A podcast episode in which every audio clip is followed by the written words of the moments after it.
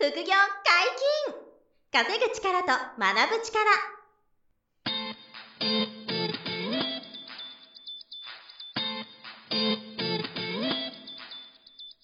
この番組は稼げるようになりたいを叶える副業アカデミーの提供でお送りいたします。副業アカデミーはあなたが副業で稼げる状態になることにコミットしたスクール。初級コースから上級コースまでさまざまなジャンルの副業ノウハウを学んでいただけます詳しくは副業アカデミーで検索くださいこんにちは、小林正弘です。山本博です。よろしくお願いします。はい、よろしくお願いします。本日も二人でお届けします。今日は何のお話でしょう？か。はい、えー、いい借金とうん悪い借金のはい話、はいはいはいはい。この違いとはって話をね、うんしていきたいなと思ってまあます。借金って言うと、うんまずは悪いイメージがあると思うんですよ、皆さん。あ、ですよね。はい。まあ、借金イコール悪。そうです。ねもう、昭和の方とかはもう現金主義。まあ、そうですよね。まあ、僕も確かに、あの、親からはそうやって教わりましたもんね。はい。うんやめなさいよって危ないことはって。本当に言われました。その連帯保証人とかになるなと。ああ、まあまあそうですよね。あだからそれは間違いなく、あの、今でもね、連帯保証人、なんか何もよくわかってないのに、はい親戚だからとか、友人だから、はいはいはいあの、連帯保証人になるとかは、もちろんやっぱり今でもね、ダメだっていうか気をつけた方が、あの、いいのはもう変わらないんですけど、はい。だからその、借金の、その、何ですか、いいと悪いっていうのが、うん。まあ、いい借金も、まあ、すっごいあるというか、はい。っていうことが、まあ、今回ちょっと話したいんですけど、はい。まあ、最初にお伝えしておきたいのが、うん。キャッシュフロークワドラントという、はい。まあ、このポッドキャストでもね、結構話してますけど、あの、ロバート京崎さんが言ってくれた、はいはいはいはい。4つに分ける。4つ。にそうはい。分けて、お金を得る人の4つのカテゴリーで、念のため説明すると、あの、E、左側に E と S が、はい上に E、左上が E ですね。はい。左下に S があって、S はい。E はエンプロイーなんで従業員さん。あの、会社の、サラリーマンの方、はい。OL の方、うん。あと公務員の方もここにいるんですけど、で、あの、組織とか会会社とか国に所属して、はい。働いて、えー、1働くと1もらえるみたいな、そういう、こう、労働収入を得てるっていう方がいいですよね。はい。エンプロイで、左下に S がいて、はい。S はセルフエンプロイドなんで自営業者とか、まあ、個人事業主の方がここにいて、はい。で、あの、会社には依存してなくて、うん。で、自分が、あの、やったものが、えー、さ E のエンプロイの人よりもより大きな対価を得られがち。同じ仕事をするならば、個人事業主の方は、まあ、会社に組織に依存し、依存じゃない、所属してたら、うん。会社に利益とかをあの取られた後に給与がもらえるのはどうしてもはい。そうなっちゃうと。うん。だけど、個人事業主は全部総取りできるっていうことで、あと、大きなお金が稼ぎやすいけど、その代わり組織の信用とかはなくて、はい。まあ、あの、リスクが高いっていうまあこと。ねで、安定感は全くないっていう。あとは自分でやらないといけない。あとは自分でやらなきゃいけないっていうのが、セルフエンプロイドの難しさとはい。いう。ただまあ、あの、自由とかうん、稼ぎの額は E よりも大きいっていう魅力もあるっていうね。はいはいはいこれが E と S があって。はいで、右上に B があって、ビジネスオーナー。はい。会社の社長とかうん、会長とかはい。が、あの、ここにいて、まあうん僕もその一人ですけど、はいまあ従業員とか社社員、オフィスがあって、はいで、ビジネスを、あの、人の力も借りてうん、仕組みを作って、あの、大きなスケールを目指していくと。はい。で、大きな仕組みなんで、まあ、1を使って100生み出すとか、っていうことができるし、自分の時間も使わないでできる可能性もある一方で、作るのが大変だったり、うん。いろんなリスクを取っていく必要もあるっていうのが、はい。まあ、ビジネスオーナーなのかなと思ってて。で、右下に I、はい。インベスターっていうのがいて、スで、これター投資家。なんで、えっ、と、まあ、会社の株主。はいはい。まあ、会社の株主さんだと経営者、ビジネスオーナーでもあり、インベスターでもあるっていうパターンなんで、まあ、あの、僕ら、僕たちみたいな、なんていうか、創業家とか、オはい。ーナー企業は株主でもありますよね。そうですね。インベスターでもある。はいで、株主もそうだし、えっ、と、不動産投資やってる不動産投資家さんもいれば、まあ、エンジェル投資家さんもいれば、はい。あのーなんだ、えっ、と、例えば、まあ、インベスターって言っていいのかわかんないけど、印税とか、あの、ロイヤリティが入ってくる人。なるほど。もいっぱいいますよね。はいはいはいあの本とか歌とか、はいそういうのも、まあ、インベスターとは言わないかもしれないけど、その、権利収入、資産収入がある人という形なんで、はいあの、そういう安定した権利収入とか、うんえお金がお金を生む仕組みを持っていて、で、まあ、あの、き経営者じゃなく、一人でやってる方が、まあ、インベスターの場合基本的に多いと。うんただ、まあ、ビジネスオーナーとインベスターって重なってるケースも多いんですけどね。あと、エンプロイの人がインベスターやってたりとかっていうのも、まあ、うん多いので、うん不動産投資なんかそういうパターンが多いんですけど、はいまあ、このキャッシュフロークワードとか、あって、うん。で、これが自分がどこにいるのかが重要なのと、はい。あと原則、その、えーお金に困らない豊かな人っていうのは右側にシフトしてってる傾向があるっていうのが、うんまあ、うん大きな傾向としてあると。はいはいはい。全部が全部それがいいわけじゃないんですけど、うんでもビジネスオーナーインベスター側に寄っていくか、えー E と S のた立場を持ちながら B と I も持っているっていう状態ですよね。まあ副業とかはそれができるんですけど、まあそういったものを、あの、目指していくのがいいと。はいで、この中に、うんこの今言った4つのキャッシュクワードの中にこの借金が関わってきてて、なるほど。で、悪い借金といい借金がある。うんっていうことで。。で、じゃあ悪い借金の話を先にしときたいなと思ってて、はい。で、まあ、簡単に言うと、悪い借金っていうのは、あの、お金を生み出さない借金うん。が、まあ、悪い借金だと思ってもらえば、基本的にはいいかなと思ってますと。はい。まあ、一番やばいのは、うんと、毎月の生活費が足りなくて、はい。えー消費者金融でうん、金利十数パーセントで、うん。えーお金を借りちゃってて、はい。で、毎月それを繰り返している状態とか、はいはいはい。これはまあ申し訳ないですけど、悪い借金に入ってきて,、きてしまいます。なるほど、なるほど。でそれはもちろん事情があってね、はい。足りないものもあれば、うん。あの、ギャンブルでお金溶かしちゃって、はいはいあの、お金がピーピーになっちゃってる状態とかも、いろんな事情があるとはうんうんうんうん。思うんだけど、その状態自体はあまり望ましい借金じゃないですよね。はい。で、借金を、生活費が足んなくて、まあ5万、10万借金して。で、まあリボ払いとかも使いながら、はいで、翌月の支払いがしんどいから、うんまた借金してみたいな。はい。で、それがしんどいからまた借金してっていうのをこう、どんどんいろんなところから借りては返して。借金を返すために借金するみたいなのを繰り返している方も結構いらっしゃって、で、これとかは非常に苦しい。はい。あの、あり地獄みたいな、あうんの、形になっちゃって、まあ場合によっては自己破産はい。してごめんなさいってやって、救済措置を使うしかもなくな、なくなってくる人も多いと思うんですけどね。はいはいまあそういうのが、まあ、あの、一つあ、あの、気をつけなきゃいけないものと、はい。あとは、その、攻めようと思って、まあよくあるのが、ビジネスオーナー、インベスターになるためには、借金が必要だっていう話をされて、はい。例えばですけど、ネットワークビジネスにあのうん入る参加費とか、はい。えー消耗品系のネットワークビジネスをやるときうの、んその消耗品を在庫でし抱えなきゃいけない。はいはいはい。買い取んなきゃいけないお金がないから借金するっていうパターン。うんうんとかですね。あとは、あの、とある投資案件にはい300万投資したら、うんまあ、例えば、あの、去年かな？今年か去年トラブったのが、あの、自動車のはいリースはいはい。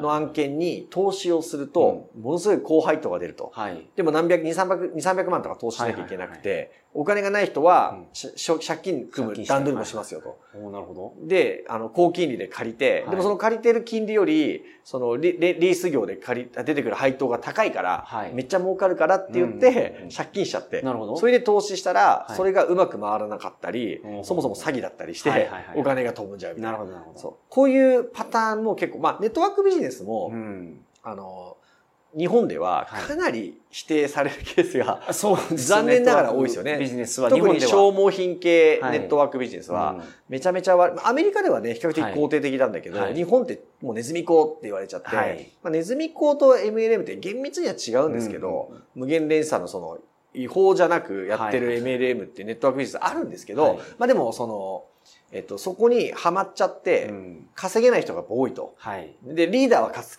げるんだけど、ね。はい。たまにそういう人もいるんですけど、はい。ただほとんどの人は参加してもうん。頑張れなかったり、結果が出なくて稼げないんだけど、借金をこさえてはい。参加しちゃってるから、なるほど。そう、そうすると首が回んなくなって、はい。あの、お金がもう、あの、パンクしますみたいなことになっちゃうっていうのは、その、えネットワークビジネス系だったり、まあ、今、その後に話した投資系も、うん。その、うまく回ればいいんだけど、うん。まあ、ほぼほぼ、前にもお伝えした通り、安きに流れて、自分が努力しない案件っていうのは大体うまくいかないんですよ。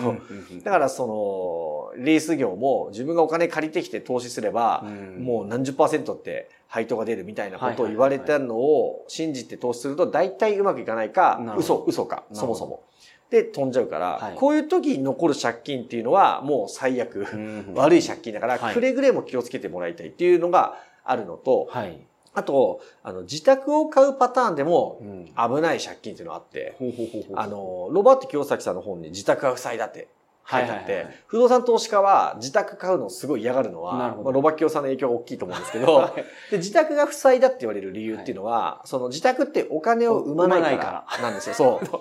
借金して自宅買ってもお金生まないけど、生まないから借金して賃貸物件買えばお金生むから。そう。人に貸せば、うんこれはいい借金になる。この後話すいい借金の一つなんだけど、あの、マイホームは、えっ、と、お金を生み出さない。うんあと、マイホームを買った瞬間、資産価値が下がって、はい。その借りた3000万借かかあの借りて、マイホーム3000万の物件買っても、えーすぐに住んじゃうと、例えば2500万とか、はい。2000万にダウンバリューするっていうこともあって、はい。買った瞬間含み損、信用毀損だっていう評価で、えー悪い借金って言われるはいフェーズがあると。はい。だから、安易に、あの、賃貸需要が弱い、あ、資産価値の弱いエリアに、あの、デベロッパーさんとかビ、ハウスビル、ハウスメーカーさんがは、いたくさん利益を乗せたうん新築マイホームとかをバコーンって。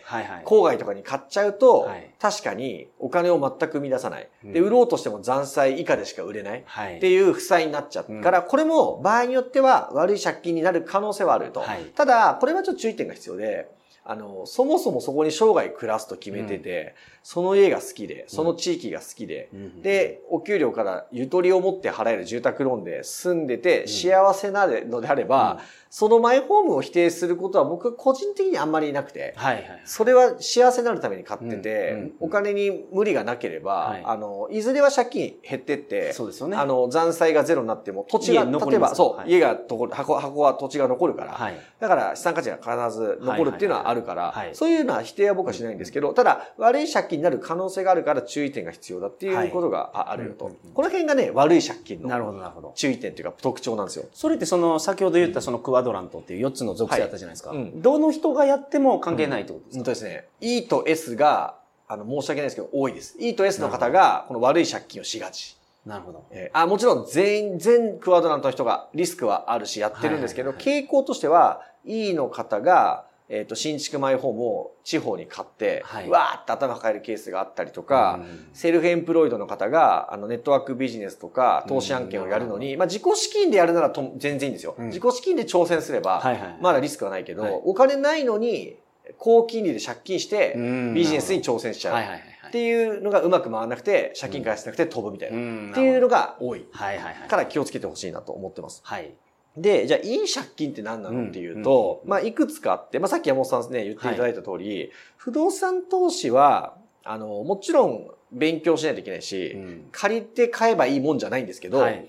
ちゃんと勉強して、あの、返済比率計算して、うん空室率とか、あの、家賃相場、ライバル物件とか勉強して、はい勝てると思って、人に貸す物件を買うときうにん借金する。はい。これはですね、あの、比較的うんうまくいきやすいし、はい。あの、僕自身はもうそう、何十質もやってきてて、あの、ものすごいその恩恵を受けてる。はい。で、えっ、と、銀行から借りたお金のおかげではい、何千万とか、うん。何億みたいに物件の規模を増やしていけると。はいはいで、そこから入ってくる家賃が、例えば毎月100万入ってきて、うん。で、そこから銀行に50万お金を返して、はい。で、管理会社さんに数パーセント、まあ3%から5%、賃貸管理手数料払って、でそれ以外にもなんか例えば修繕が出たとか、はい。あと年に1回固定資産税って払って、それでも手残りが例えば30万とか、はい。25万、100万のうち、うん。30万、25万が純利益がうん。毎月残るような物件が1億円で買えれば、はい。例えばこれって25万円の、えっ、と、12ヶ月で300万円か、うん。月300万の純粋な税引き後手残りが残る物件を、はい。1億の融資で、あの、マンションを買え、買えてたら、うん。これは実はすごいいい投資で、はい。30万、あ、ね、年間300万のキャッシュフロー、現預金が貯まる、プラス、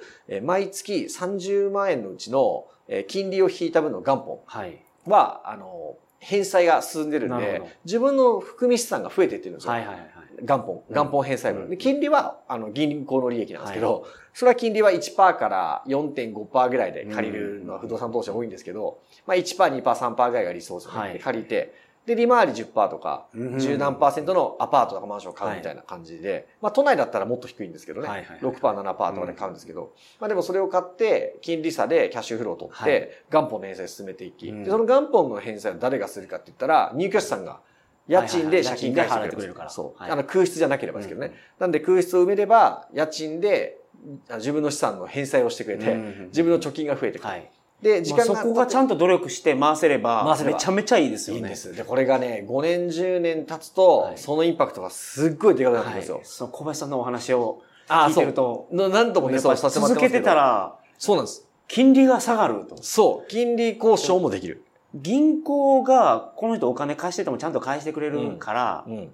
まあ金利ももう少し下げても大丈夫って判断してくれるってことそういうことです。信用が積み重なって、はい。金利下げても、まあ、この人にはの、あの、貸しときたいなっていうのが一つあって、うんというのも、借り換えられるっていうリスクはい。が銀行もあって、金利下げてくれないなら、は今最近信用上がってきたから、はい他行さんが貸し、銀行行って。そう、貸してたがってくれてますって言うんですよ。だから、はいでも、御行におおあの感謝してるから、はいなるべく継続返済をしていきたいですよ。はいだから、金利は下げてくださいませんかってお願いすると、はい確かにって。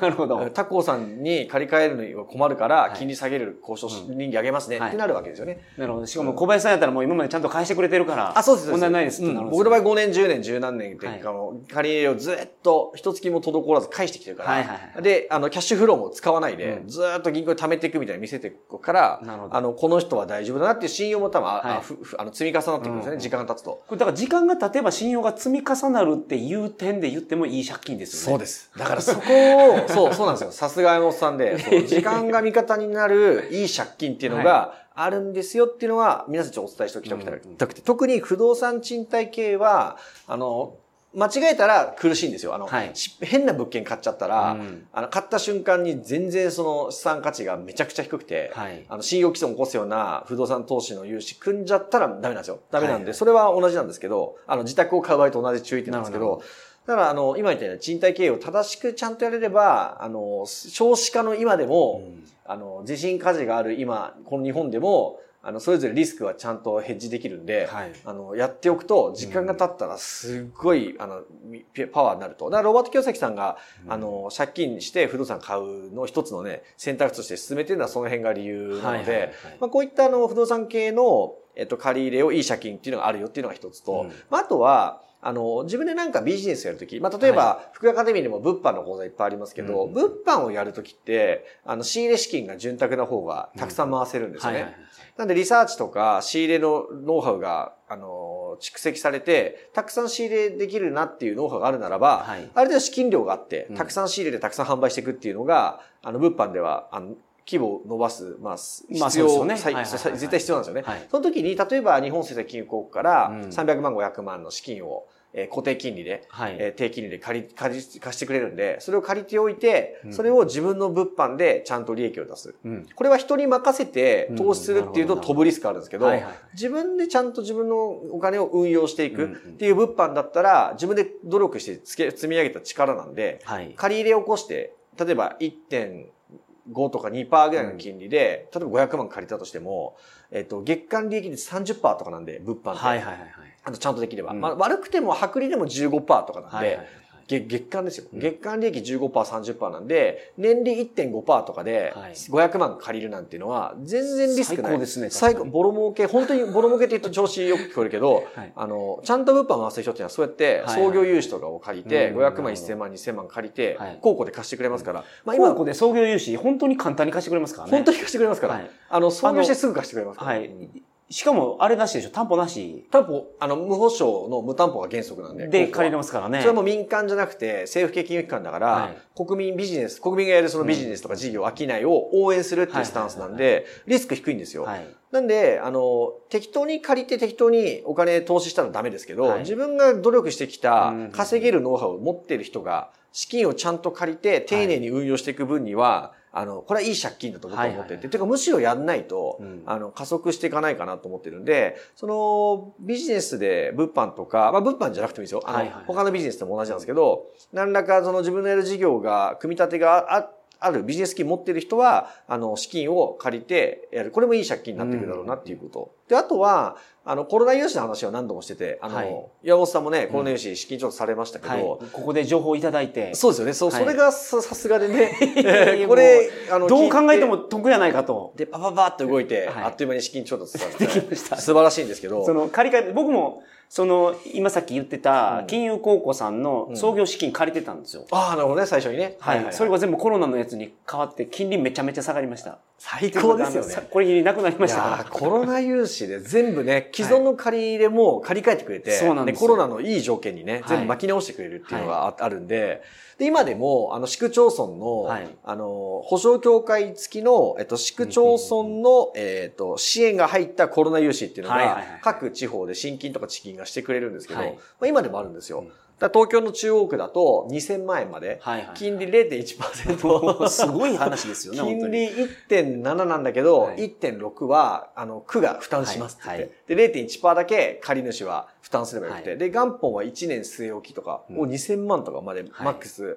保証協会が保証してくれるっていうやつですね。がコロナ融資が今でもあるんですけど、はい。まあ、そういったものもあの活用できる人は、さっき言った事業に使うのもいいでしょうし、うん。あの、もともと資金がそんなに困ってない状態の人が、あの、今後の次の一手を打つために、はい。何か使うかもしれないからっていうことで、手元資金を厚くする借金っていうの資金調達。これも僕結構ポジティブだと思ってて、、はいつでも返せるお金みたいな。はい。もう、あの、か借りとくだけ借りて、で、現金は使わないっていう借金ですね。うんこれも僕いいと思ってるんですよ。はいあの、決算書とかに出すときに、あの、借り入れは帳簿上出てきちゃうんですけど、はいあの、その分流動、流動資産、自分が動かせる現金預金もはい、そこに紐づいてれば、全く信用毀損を起こさないんで。なるほど、なるほど。だからそういう手元資金を増や、厚くする借金も僕はいい借金で。うんで、そうすると、あの、なんか新しく急に事業立ち上げるとか、はい。あと、ちょっと社員さんを一人二人増やさなきゃなって時に、うんやっぱり年間で一人数百万は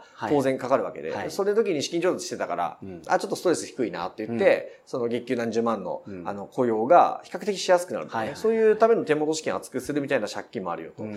なので、あの、こういうその、いい借金が、あの、存在するんだっていうことですね。なるほどっ。ていうのは、これから副業とかビジネスやる方には知っといてほしくて、うんで、悪い借金っていうのが、あの、世の中してる方多いし、うんこの、そっちのイメージが世の中のイメージ？借金のイメージ？いや、そうですね。うん借金はすればするほど、なんか、その、ネガティブなイメージしかなかったですけど、そうですよね。うん実、は、その不動産投資においては、うんすればするほど信用が溜まると。たまるということです。そう。いや、本当にそうですよね。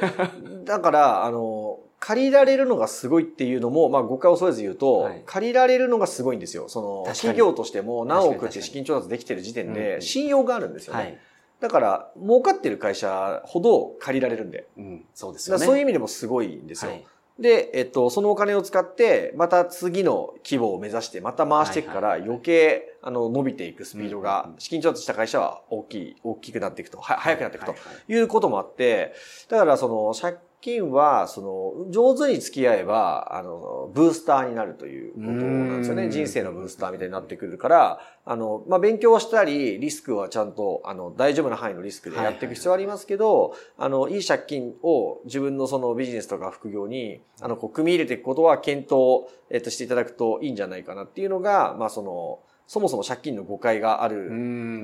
方が多いと思うんで、そこがお伝えしたかったなっていうのが、まあ、今回の一応メインテーマはいはい。になってきて、で、えっと、あの、まあ、バランスシートっていうとあんまり馴染みがないんですけど、貸借対照表っていうんですか、あの BS ってやつですね、うんの、あの、左側に負債があって、はい。あ、負債じゃない、負債は右上か。えっと、左、左側に、えっと、資産があって、資産が。ごめんなさい、左側に資産があって、はい右上に負債があって、はい。で、右下に純資産があるっていうのが、まあ、大きな意味でのバランスシートに。はい。まあ、決算の時に作る。あ、そうです、そうです。はえー決算の時。で、決算書をね、作ってる人って経営者さんたちだから、あんまりね、あの、リスナーさんでも、あの、やってる方と、そうじゃない方いるんですけど、まあ、個人においても、法人においても、なんとなくそのイメージを持ってほしくて、はい左側に総資産があって。右上に負債があって、はいで、えっと、左側の総資産から右上の負債を引いた残りが右下に、はいあの純資産として残ってて、で、えっと、借金っていうのは、この右上の負債のところに入ってくるんですよね。はい。で、この負債の額が増えるわけですよね、借金すると。で、そうすると、左側の総資産が増えてくるものを借金して買えば、はいはいはいはい。そこから入ってくるものが右下の純資産を増やすとうんうんうんいう、このイメージなんですよね。はい。だから、だからまあ借金してたとしても、その、貸借対照表の下の方の数字っていうのは、うん会社の健全状態っていうのは出てきますもんね、プラスそういうことです。そういうことです。あ、そういうことです。そういうことです。はいはいなんで、その下の合計のところでね、はい左右が同じ数字になってて、右下の純資産が大きくなっていけば、左側とか右上が大きくなってても、はいはいはいあの、なんて言うんだろう、評価が上がっていくっていうことで、だから負債が大きくなっていくことがネガティブじゃないんですよね、うん結果。というか、今の話聞いてたら、うん銀行の方がその貸借対照表を見たときに、うん。全然借金ないうん。会社よりも、うん。1000万借金できてて、現金1000万持ってる方が、はい。信用があるってこともちろんもちろん。もちろんですよ。あ、そう、それはもう大前提で。違う銀行の人が見たと無しても。借金の会社は、はいあの、大丈夫って思われますよ、銀行から。なるほどまだ借りてないのって。他行が貸してないって心配なんですけどって、僕メガバンクにそういうふうに心配するケース聞いたことありますよ。なるほど。あの、たお客さんによっては、はい。まだ借り入れがなくて、はい。逆に心配になるケースありますと。うんうんえ、なんで他行で借りてないんだろうみたいな。い貸して大丈夫かなって、なんかあんのかな？みたいなまあ心配をするって某メガバンクの人が僕に言ってたぐらいで。なんで、まあもちろんその、あの、まっさらな、あの、法人で無借金経営が信用があるっていうのももちろんあるんですけど、はい。もちろんこれが安心とか素晴らしいのもあるんですが、あの、基本的には、借り入れして、はいあの、事業を伸ばしておくっていうスタンスがあるんであれば、うん資金調達しないで、あの、何百億何千億になるっていうことはほ,、うんほぼありえない。まあ、ゼロじゃないんでしょうけどね。うん完全無借金経営の会社もはい。ありますけど、まあ、ちょっと少ないのと、いや、ほほとんど聞いたことないですね。そう、よほど突出した何かがない限り、はい現実的じゃなくて、あと銀行からの信用を得る意味でも、もうおっしゃる通りで、借り手はあって、左と右に1000万とか1億とか書いてあって、はい。そう。で、ここの、あの、最後の下の純資産がプラスにちゃんとなってて、で、これが毎年増えていくっていうことが、決算書で出せることはいが一番の評価で、はい。そうで、これが良ければいいほど、もうちょっと借りませんかと、うん逆に。うん貸して、貸し、貸させてくださいみたいはない話になるっていう。で僕の知り合いの経営者の人も、あの、借りてくださいって頼まれてる人とかいますよ。あ、の、まあ、すっごい業績伸ばしてる20億ぐらい会社、うん年商ある会社の社長さんで、この間某銀行がはい。1億借りてくださいって。頼みに来たって言って、すごいですね。もう金利は 0. 点ちょいパー、0. 点、0. 点何パーセントははい1%以下でいいから借りてくださいって、はいはいもうその多分ノルマ的なもんなんでしょうかね。なるほどで銀行も貸し先が少ないのもあるんでしょうけど、頼まれて借りてあげたっていう。1億円借りてあげたんだよねっていう人がこれでいましたから。はいはいはいはい。過ごしみたいな。でもそれはその人が信用を積み上げてきてるから。そうですよねはい。あの、もちろん借り入れがもともとあって、うんで、それをもう余裕でちゃんとビジネスで返済してる実績があって、で、そこから純資産がどんどん増えていって、売り上げが伸びてる会社だから、あの、貸したいんですよね、銀行はいはいはいだからそういう、まあそれは理想すぎますけど、うんうんうんまあそういう経営者さんもいらっしゃるので、まあいい借金っていうのはこういうふうにあるんだよと。はいはいはい。ただ今すぐで借金を無理してすることじゃ全くないんですけど、あの、今後皆さんが副業とかビジネスやっていく上で、どっかで、その、資金調達しないと、ステージが上がらないなとか、加そうですよね。速度が。遅いなっていうフェーズが来るので、はいそういう時にその、いい借金っていうのを、ちゃんと、あの、していく。はいはい。あの、もちろん勉強した上で。うんっていうのが、あの、まあ、皆さんのアンテナにこう入っているといいなと。そうですね。で、くれぐれも悪い借金は、あの、げ減速しない。はいで、。しちゃってるんだったら、死ぬ気で、あの、まずは返す。返す。もうとにかく返す。次の、その、その借金を返すためにまた変な借金するのはもう基本ダメで、はいはい。もう死ぬ気で返すか、うんうんまあ国に頼って自己破産する。はいはいはい。自己破産してごめんなさいってやってやり直すかっていう、まあとにかくなくさなきゃいけないという。はいあ、もう一個言わせて、あの、さっきの悪い借金の時に自宅を買うって話があったんですけど、はい。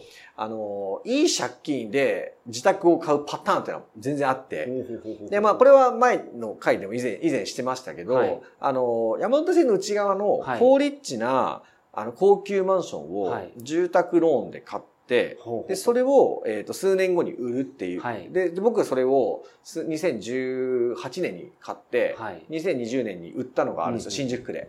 で、それは、えっと、えー、20%以上プラスですごっ売却したんですよね。はいはいはい。だからしかも新築ですよ。新築の有名なデベさんの、あの、まあ、比較的高めの、まあ、山手線の内側なんで、まあまあ高いんですけど、はいはいはい。まあ、その、えっと、物件を住宅ローンで買って、はい。普通に住むんですよ。はい。住んだんだけど、ちょ家族が増えちゃって、はい。子供が一人増えて、その部屋じゃせ狭くなったんで、で、売ろうと思って売ったらもう20%プラスで売ったんですよ。新築なのに。はい。なんで、世の中って、新築のマンションは買ったら、はい。すぐ価値が落ちると。うん20%、はい。30%落ちるから、はい。あの、負債になるから、はい。ノバキオさんの言う、自宅が負債だからダメだって言うんですけど、あの、もう東京の G23 区の、はい。まあ、できれば山手線の内側とか、山手線近郊の駅徒歩10分未満とかの、あの、賃貸需要とか実需の需要が強い、はいあの、資産価値のある物件を住宅ローンで買って住んどけば、うん。資産が増えるケースっていうのはもう今いっぱいありますからね。そこは皆さん意外と知らないんですけど、はい。まあ、ただその、ただで住めて、そうですよ。ただで住めて、新築に、新築に、新築にただで住めて、はい。で、売るときに20%の利益が出たってことですよね。20%。だからまあ例えばで言うと、えっと、8000万で買ってたものがはい9600万で売ったって意味ですから。はいはいはいそうで、えっと、1600万利益が出ますよね。あの、はい単純計算。はいでまあ実際は残債減ってるから2年間でもっと出るんですけど、はいで、前も言いましたけど、すごいのは、住宅っていう、自宅っていうのは、はい。譲渡税がかからないんですよ。うん短期譲渡税って普通5年以内に不動産売却して出た利益は40%税金。はいはいはい。で1000万利益出たら400万税金なんですよ。はい。なんだけど、自宅って何年でも5年未満だろうが、売ったら1000万利益出たらは、い非課税なんですよ。うん。0%なんで、すごいですそう、ね。全部利益なんですよ。はいだからさっき言うように、例えば8000万で買って9600万で売ったら、うんまあ8000万が7000何百万に残債減ってるんで、はいまあ、ざっくり2000万ぐらいうん残債を返してもお金が残ったら、はいここで非課税なんですよ。うんうんうん。だから、あの、あっという間に資産が増えるんですよね。確かに。だからこういう、その、いい借金もあるんです。はい。その自宅を買うのが全部ダメじゃなくて、うんあの、ある程度その、まあ、年収とか、あの、属性はいりますけど、はいそれなりのいい立地で物件が買えれば、うんあの、資産価値がそのままただただ上がる一方で、はいはいはい。で、1、2年も住んでう売ったら資産がまたバーって増えるみたいなことも、あの、あるから、そういういい借金もあるっていうのは皆さん知っておいてほしないるほど、ですよねなるほ。ど。だからその条件が合えばってことね条件が合えば、そうです。あのその東京都内の山手線内側だと、うん結構そういう条件のものがあると。いや、あります。もう、今でも全然多分大丈夫だろうなって。うんまあ、最悪でも横ばい。あの、トントン以上だろうなっていうか。なるほど。でも、トントンでもいいんですよ。はいトントンでも残債減ってきますからね。はい。まああと、ただで住めてます、ただで住めてますから、もうそれはすごい価値が高い。そう、本当そうなんですよ。でもそういうことがあるから、はいまあ、大阪とか名古屋でもきっとあるんですけどねう。んちゃんと調べれば。でも一番間違いないのは東京ですよね。はい。は、あの、間違いなくあるし、まあ、山手線の内側じゃなくても、はい例えば勝ち時とか豊洲であも、ーなるほど5年前にそう買ってるタワマンが、はい今みんなプラスですから、うん軒並み。はい。なんでそういう5年前に狙わずしてうんマイホーム買った人たちが、はいみんな、え、今売ったらこんなにプラスなの？ってなってると思いますよ。だからそういういい借金も実はあるっていう、なるほどはいはい、ことを、まあ一応しあの知っといてほしいなと思ったんで、はい。ちょっと言い忘れてたんです。はい。まあでもそのいい借金、悪い借金があるということを、はいあの、意識していただいて、そうですね。まあ今は皆さん副業やられてたら副業を努力して、うんで、まあどっかのステージでお金を借りなければいけなくなった時に、うんうんまあこの話を思い出していただいて。思い出していただいて、はいそう、いい借金があると。はいまあ、要は資産を増やすため、お金が生み出されるための借金はい。は、あの、ポジティブだっていうことですね。簡単に言うと。そこは、あの、取れるリスクだったら、あの、しっかり取っていきましょうと。なるほど無理はしなくていいので。はいっていう感じで、はい。よろしくお願いします。はい、本日もお疲はい、ありがとうございれ様でし。ましたた。副業解禁、稼ぐ力と学ぶ力、そろそろお別れのお時間です。お相手は？小林正宏と。山本博史でした。さよなら。さよなら。この番組では皆様からのご質問を大募集しております副業に関する疑問・質問など副業アカデミーウェブサイトポッドキャストページ内のメールフォームよりお送りくださいませ